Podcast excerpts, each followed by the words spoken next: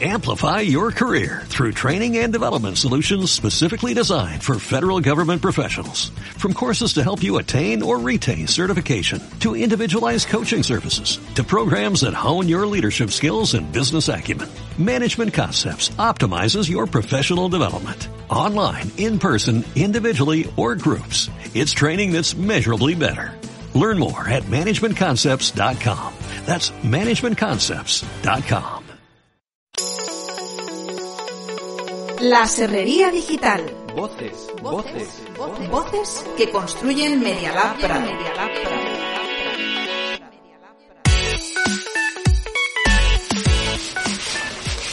Lija, Está destornillador, preparado.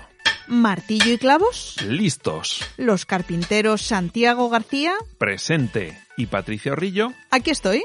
parece que tenemos todo lo necesario para comenzar un jueves más por M21 la Serrería Digital. Y contaros qué se está cociendo y cuáles son las novedades que van llegando a Media Lab Prado. La Serrería Digital.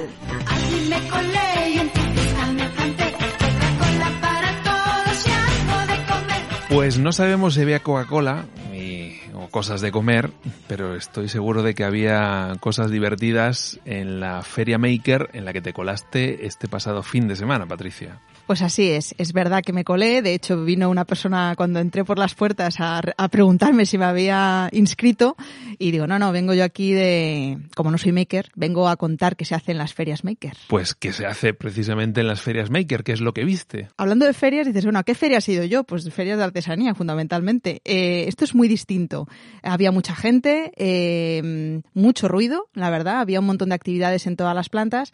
Eh, y bueno, había proyectos muy distintos. No solamente eran pequeños expositores de, mm, eh, de impresoras 3D, que parece que es lo que te encuentras por defecto, sino que había bastantes más cosas. Ya nos explicó César García, el organizador de esta feria, que era un maker, no una persona pues con iniciativa, con ingenio, eh, gente que le gusta pues como innovar, experimentar y que venían a presentar pues eh, estos eh, pequeños inventos, ¿no? ¿Cuál fue quizá el que te llamó más la, la atención? Bueno, pues más que un invento era un taller que me lo presentaba una exmediadora que se llama Elizabeth Lorenzi, eh, que ella tenía una línea de investigación muy interesante sobre textiles aquí en abierto en, en Media Lab Prado.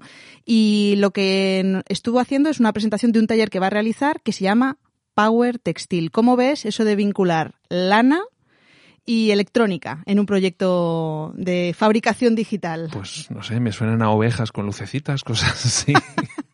Vamos a escucharla para que nos lo cuente mucho mejor. Es un proyecto de recuperar las técnicas tradicionales de tratamiento de la fibra, de la lana, sobre todo, el cardado, el hilado, el tejido, el fieltro, como para hacer circuitos blandos, incorporar la electrónica, o sea, mezclar fibras textiles con fibras conductivas, metálicas, fibra de carbono y hacer accesorios, pequeños prototipos de, de electrónica textil como, como caseros y como muy a mano.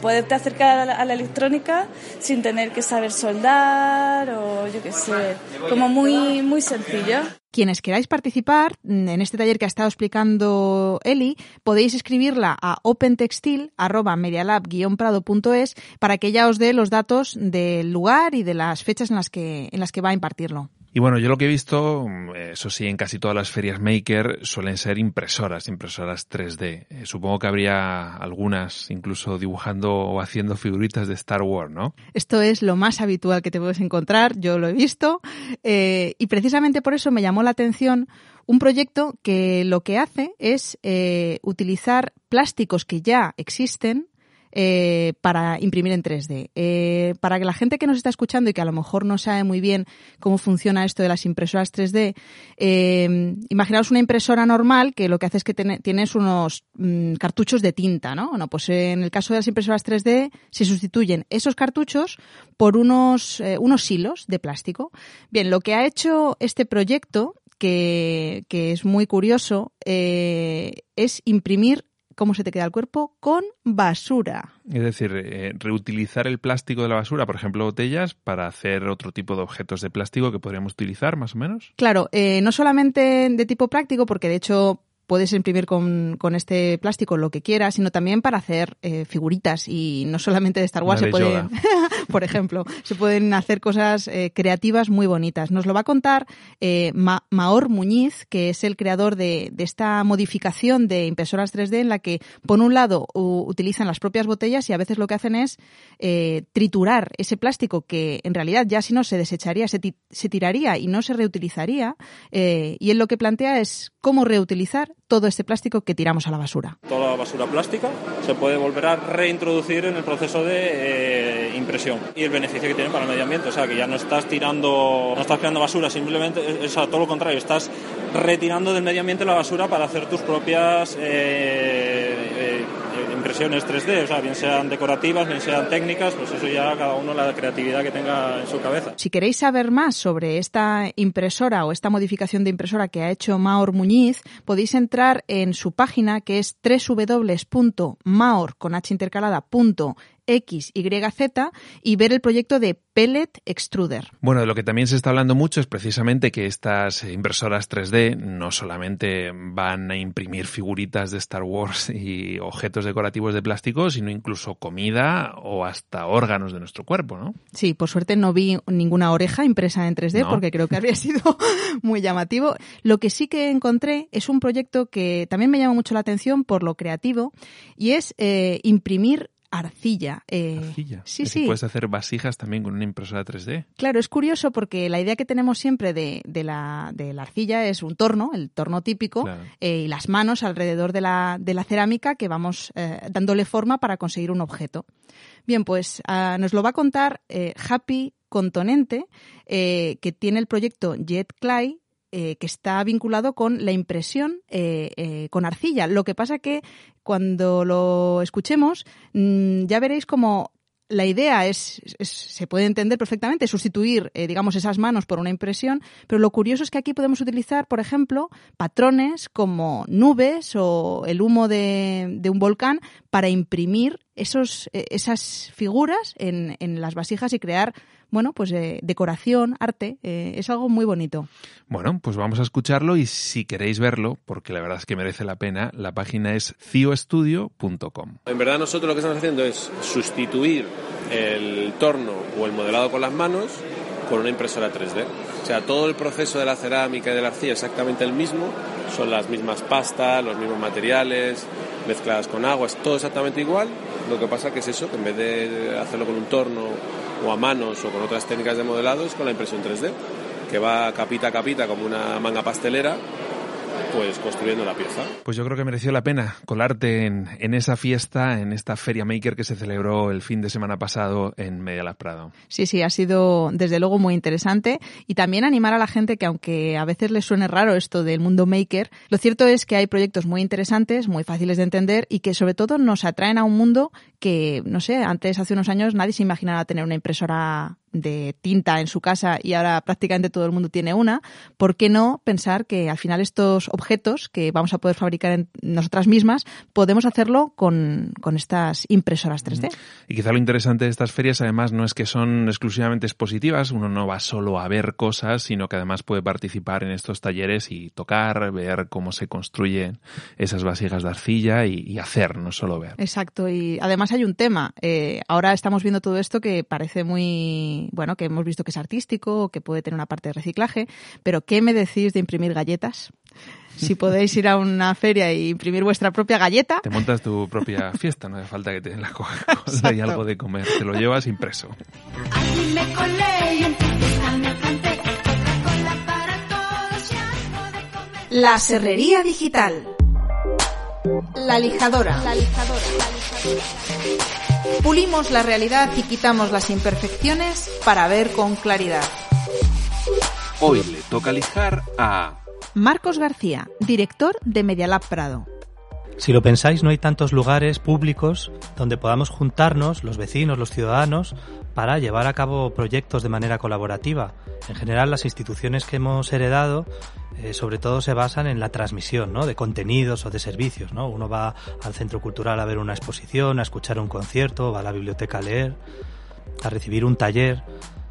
Pero no tanto a participar en procesos de experimentación o de producción. Eso es justo lo que tratamos de ofrecer en Media Lab Prado, ¿no? Ofrecer una institución pública en que sean los propios usuarios quienes proponen las ideas y las llevan a cabo con otras personas que antes no conocían, en equipos de trabajo y en un contexto que facilita herramientas, facilita un lugar propicio para ello.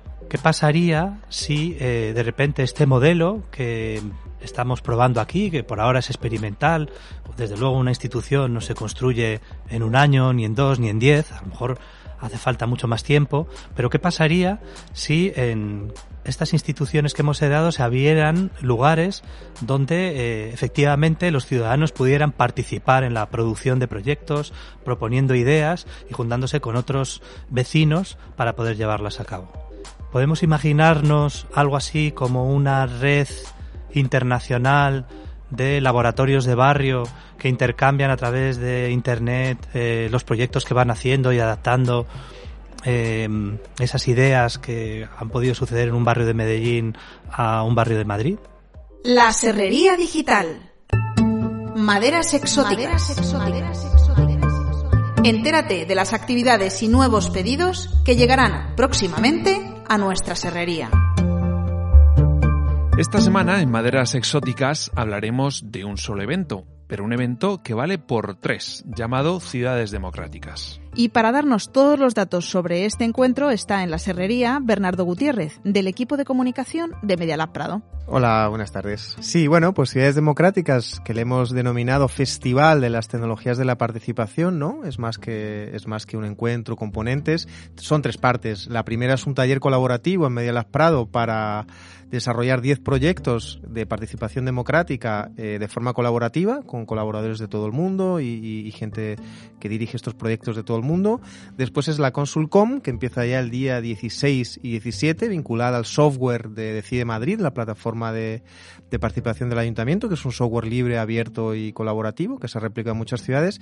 Y la conferencia internacional, ¿no? De ciudades democráticas, que son dos días, el 17 y el 18, componentes de todo el Estado español, de Europa, de, bueno, de, de hecho de todos los continentes. Hay gente, es un encuentro muy global y enfocado a la innovación democrática, cómo podemos mejorar la participación, tanto con herramientas como con encuentros presenciales y dinámicas analógicas, eh, la participación en la democracia. Y bueno, eh, ¿cuál sería el objetivo de un encuentro de este tipo? Porque, bueno, vemos que cada vez hay más herramientas para participar democráticamente en nuestras ciudades, pero parece que no se consigue crear la herramienta perfecta para ello. Bueno, posiblemente no existe y no existirá nunca y pienso que es bueno una única plataforma de participación, ¿no? Viene de muchos lugares la participación y posiblemente a nivel de instituciones la, eh, deberían ir a donde la gente esté ya participando. Por supuesto, tiene que generar nuevos espacios, plataformas o encuentros para la participación. Yo pienso que lo importante de este encuentro es precisamente que hay muchas líneas de participación, muchas herramientas digitales, muchas dinámicas presenciales, muchos proyectos institucionales de la sociedad civil, del ecosistema de tecnología hacker, que, están ya ocurriendo en todo el mundo y es ponerlos un poco en un espacio en común para que dialoguen y aprendan entre ellos. Para las personas que nos están escuchando ahora a través de M21, por ejemplo, si dicen eh, yo quiero asistir, entendemos que esta, este primer evento, Inteligencias Colectivas, que ya empezó, es un evento relativamente cerrado, me refiero, se pudieron apuntar, pero previamente la Consulcom no sé si tiene algún perfil específico, ya que vamos a hablar de un, de un software. Eh, quizá Ciudades Democráticas, este evento que va del 17 al 18, la semana que viene, pueda ser como en el que más gente pueda participar y asistir? Mira, pues sí es verdad que en la inteligencia colectiva hay unos 70 colaboradores de todo el mundo y es un evento cerrado, pero hay cinco actos, cinco eventos abiertos al público. El primero lo tuvimos ayer miércoles, que fue un encuentro con la ciudadanía. Tenemos el próximo sábado un pechacucha, que es una metodología donde todo el mundo presenta lo que hace en su vida, sus proyectos, y ese sábado de, de 6 a 8 de la tarde en el Auditorio Media Lab hay otro encuentro con la ciudadanía de los proyectos de inteligencia colectiva, que es el próximo lunes de seis y media a ocho. Eh, luego tenemos ya, como parte de la Consulcon, una mesa llamada Democracia Distribuida, que tiene que ver con la democracia descentralizada, que es el jueves 16 de 6 a 7, donde están los mentores de los proyectos y uno de los proyectos de inteligencia colectiva. Hay la presentación de proyectos que va a estar muy buena el sábado 17 en el Teatro Español del mediodía a las 2. Ahí se van a se va a presentar el resultado de los de los proyectos. Mm, Y luego tenemos una última mesa que tiene que ver también con inteligencia colectiva y ya con ponentes internacionales el viernes 17 de 5 a 6 en Media Lab. La Consulcon es abierta a cualquier persona.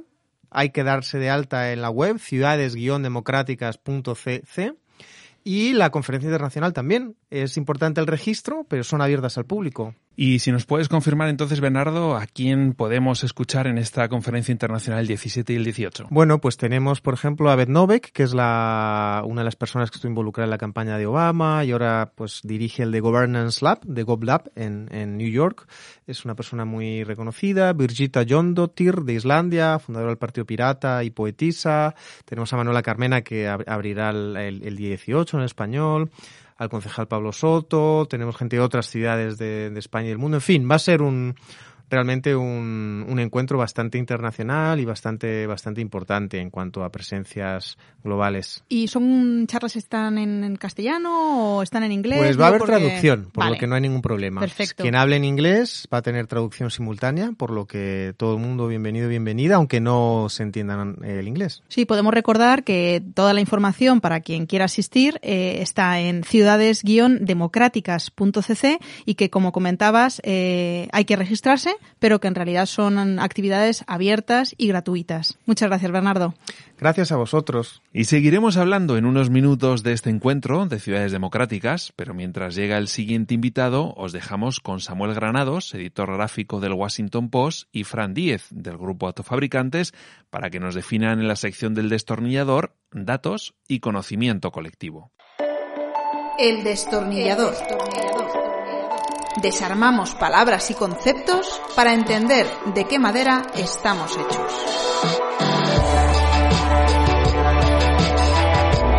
Conocimiento colectivo.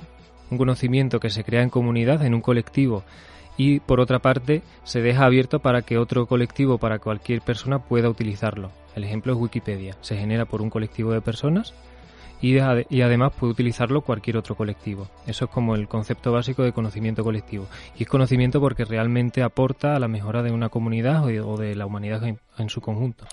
El destornillador. Datos. Y pues los datos son básicamente información generada por, por personas o por instituciones o cosas, no sé.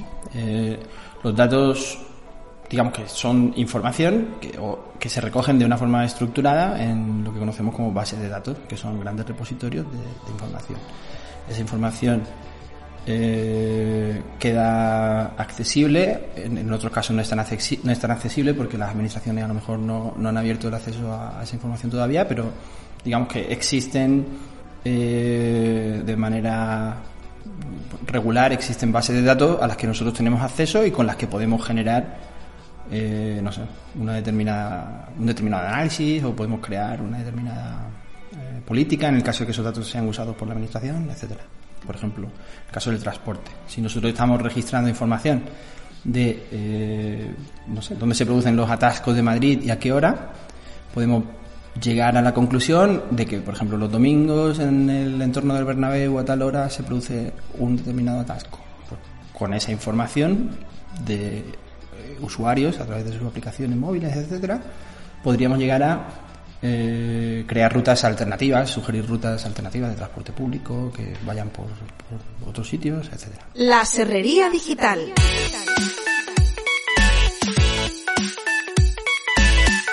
Como os anunciábamos, tenemos en el estudio a Antonio Lafuente, uno de los participantes del taller colaborativo Inteligencia Colectiva para la Democracia, que se celebra del 6 al 18 de noviembre aquí, en Medialab Prado. Antonio, junto al grupo EducaAS, estarán trabajando durante estas dos semanas en el proyecto DocAR, que pretende investigar o averiguar otras formas de documentar proyectos y procesos. Eh, quizás podemos comenzar por ahí, Antonio, definiendo precisamente qué significa para vosotros documentar. En términos generales llamamos documentar a dar cuenta de los resultados que hemos obtenido en un trabajo colaborativo. La pregunta que nos hacemos es si eso es suficiente.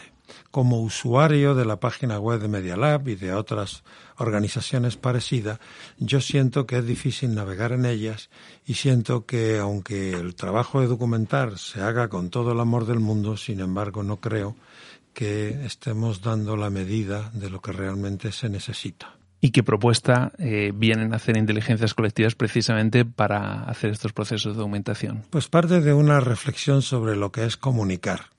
Normalmente comunicar suele ser la parte última de un proceso en el cual han sucedido cosas y que eh, a través de un vídeo o a través de un texto más o menos bien escrito intentamos defender lo mejor de lo que ha sucedido ahí dentro y de argumentar que lo que ha sucedido ahí dentro es útil para los demás. Y de alguna manera entonces decimos que comunicamos bien cuando tiene muchos visitantes, cuando la gente pone muchos likes o cuando se hace popular la forma en la que hemos hecho público el conocimiento. Y nosotros pensamos que eso es lo mismo que darle mucha importancia al impacto que tiene eh, nuestra tarea de documentación y en este caso de comunicación. Yo creo que podríamos verlo desde otro punto de vista. Si nosotros estuviéramos dispuestos a argumentar que tenemos éxito cuando las cosas que hacemos son muy eh, replicadas en otro lugar, porque la gente ve que tienen mucho valor para ellos, para apropiárselas y poder hacerlas suyas y utilizarlas en su propio beneficio, en otros lugares, en otras instituciones y en otros contextos, entonces la función de la comunicación principal debiera ser la replicación. Nosotros, si alguien nos preguntara, ¿para qué sirve eso que estáis haciendo? Nosotros podríamos responder, pues no lo sabemos bien, pero hay mucha gente que lo omita, que lo copia y que lo hace suyo. Entonces el criterio de la comunicación no debiera ser el impacto en términos de popularidad, sino el impacto en términos de replicación. Es decir, no tanto que la gente se entere, sino que la gente se entere y haga eso. Justo. Uno pensaría quizá que, sobre todo en procesos y proyectos colaborativos, si hablamos de lo colaborativo, de lo que se hace en abierto, quizá la documentación tendría que ser eh, como lo previo, ¿no? Eh, tenerlo siempre en agenda y decir lo que nos interesa precisamente de algo que vamos a hacer entre un grupo de personas y que nos interesa abrirlo a la comunidad es que luego otros puedan apropiarse y replicarlo en otro sitio. Exacto. Con frecuencia la documentación es la tarea que nadie quiere hacer, la tarea que dejamos siempre para el final, la tarea pesada, la tarea donde contamos lo que ya sabemos. Y como ya lo sabemos y como no hay ninguna sorpresa, pues se convierte en una tarea de naturaleza más burocrática, eh, una tarea como repetitiva, sin interés, y utilizamos el tiempo basura para hacerla, para documentar. Y en consecuencia documentamos mal, con desganas, sin mucho interés. Yo creo que si, eh, por el contrario, la documentación fuera una estrategia para ser visible en los procesos de aprendizaje, si la tarea fundamental de quien documenta es comunicarle a los otros cómo aprendí yo, entonces documentar es parte del proceso de investigación, porque todos damos por hecho que aprendemos en la vida muchas cosas, pero nadie sabe explicar cómo, cómo sucedió eso de que aprendí un día. Porque aunque lo he vivido, no lo sé nombrar, no lo sé decir. Esto nos pasa constantemente en la vida. Tenemos un sinfín de experiencias importantes, claves en nuestra vida, que sabemos que hemos tenido, que podemos certificar que hemos tenido, pero no sabemos decir, no sabemos nombrar. Documentar para mí es un poco una tarea entonces que está asociada al poner palabras a lo vivido y por tanto forma parte del proceso de investigación. Y no solamente del proceso de investigación, porque si es una tarea de naturaleza colectiva, documentar también ejercita otras habilidades como son la de escuchar, como son también las de tomar en cuenta el punto de vista de los demás, como son también el ser capaz de dejarse afectar por cosas que los demás dicen acerca de qué es lo que ha sido importante para ellos en el proceso de aprendizaje y que no habíamos tomado en consideración. De manera que entonces documentar pasa a ser una tarea clave, fundamental, crucial en el proceso mismo de prototipado, en el proceso mismo de producción. Inteligencias colectivas para la democracia es un taller donde se trae una idea, un proyecto y con un equipo que viene de diferentes lugares para pensar soluciones. Eh, aunque las nuevas propuestas para documentar saldrán al terminar el taller, quizás ya tenéis en la cabeza algunas herramientas o metodologías que nos pueden ayudar a documentar de otra manera. Eh, aún casi ni hemos tenido tiempo de hacer un pequeño inventario de cuáles serían nuestras referencias tecnológicas que utilizar para eh, darle forma a este proyecto de documentar, de hacer visibles nuestros procesos de aprendizaje, que al hacerlo nosotros como grupo podremos luego comunicárselo a los demás para que intenten aplicarlo en sus propios grupos. Estamos en la fase todavía en la que queremos entender mejor qué queremos decir cuando hablamos de hacer visibles los procesos de aprendizaje pues eh, te convocamos, o a ti o a David, eh, igual iremos dando cuenta de todos estos proyectos de, de, inteligencias colectivas a que nos cuenten un poco más sobre este concretamente. Así Cuando queráis, Antonio. Cuando queráis, muchas gracias. La Serrería Digital. Bueno, pues vamos a ir ya recogiendo la lija y el destornillador porque nos toca cerrar la serrería digital de hoy. Pero dejamos fuera de la caja el martillo porque hoy terminaremos con la sección del clavo donde Luis G. Sanz presentará el grupo CivicWise. Pero volveremos a sacar todas estas herramientas el próximo jueves a las 6 de la tarde para fabricar un nuevo programa de la serrería digital en M21. La serrería digital. El clavo, el clavo, el clavo. Cinco clavos, cinco preguntas directas a los habitantes de la serrería digital. Hoy le damos el martillo a Luis G. Sanz, del grupo CivicWise. El clavo. ¿Quién? Eh, pues CivicWise es eh, del inglés civic, cívico y wise, sabio. Para contar un poquito más de CivicWise, cómo es esta red, pues, pues contar que, que, hay gente activa en casi 30 ciudades del mundo y que nos organizamos a través de círculos locales y proyectos, que siempre tienen la ambición de ser locales, es decir, tomando lo máximo posible de la inteligencia colectiva en red global para aplicarlo en el territorio en un contexto local. El clavo. ¿Qué hacen? Es una red internacional de personas trabajando con y por nuevas maneras de pensar y proyectar la ciudad como totalidad o actuando en espacios públicos o comunes. Estas nuevas maneras tienen un objetivo básico que es la, implementación de lógicas democráticas en los procesos de diseño y decisión, aplicando herramientas como la inteligencia colectiva, la innovación ciudadana, el diseño abierto o la tecnología. Eh, unos ejemplos que ilustren nuestra actividad no tan fácil de, de contar y resumir pueden ser la publicación de un libro titulado Prácticas Cívicas, recogiendo más de 80 proyectos internacionales mostrando experiencias de innovación urbana, el proyecto La Participación, que pretende la construcción colectiva y colaborativa de un libro sobre participación ciudadana, una colaboración con el área de participación del Ayuntamiento de Madrid, haciendo un diagnóstico y una propuesta para la plataforma Decide Madrid, eh, un proyecto en marcha con el municipio de Puerto del Rosario, eh, Fuerteventura, que es la primera fase de, de un plan territorial que cuente con la participación ciudadana. El clavo. ¿Para quién? Es una red abierta a cualquier persona interesada en la construcción colectiva de, de, la ciudad, tanto de la ciudad como la arquitectura, como el urbanismo, quiero decir ciudad en el sentido más amplio, como totalidad o como sus partes. O sea, es tan abierta que consideramos una carencia de la red eh, el que hasta ahora haya una mayoría abrumadora de arquitectos y, urbanistas, ¿no? Y eso le da un sesgo ahora Mm, permite especializarnos, pero que nos está limitando porque la aspiración de la red es conseguir una manera de funcionar que implique a todos, porque eso es lo que cambiaría la cosa, ¿no? O sea, no, no busca una especialización eh, profesional. Y entonces animamos a, a, que la gente se sume y empuje para hacerse un sitio en el centro de estas cuestiones que hasta ahora han quedado en manos de unas pocas profesiones, ¿no? El clavo. ¿Cómo participo? Eh, la página es civicwise.org eh, y un correo de, de, contacto puede ser el mío, luisgsanz, arroba civicwise.org.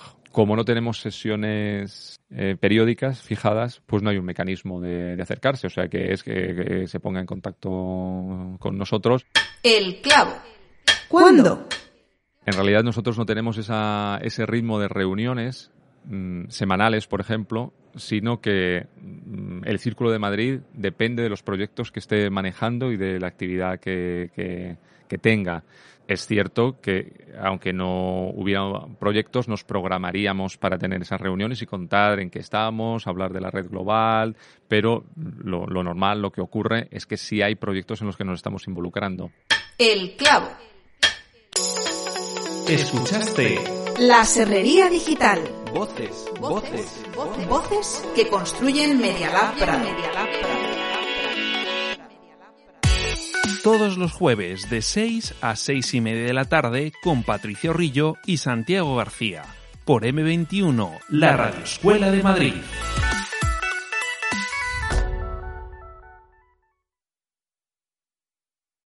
Amplify your career through training and development solutions specifically designed for federal government professionals. From courses to help you attain or retain certification, to individualized coaching services, to programs that hone your leadership skills and business acumen, Management Concepts optimizes your professional development. Online, in person, individually, or groups, it's training that's measurably better. Learn more at managementconcepts.com. That's managementconcepts.com.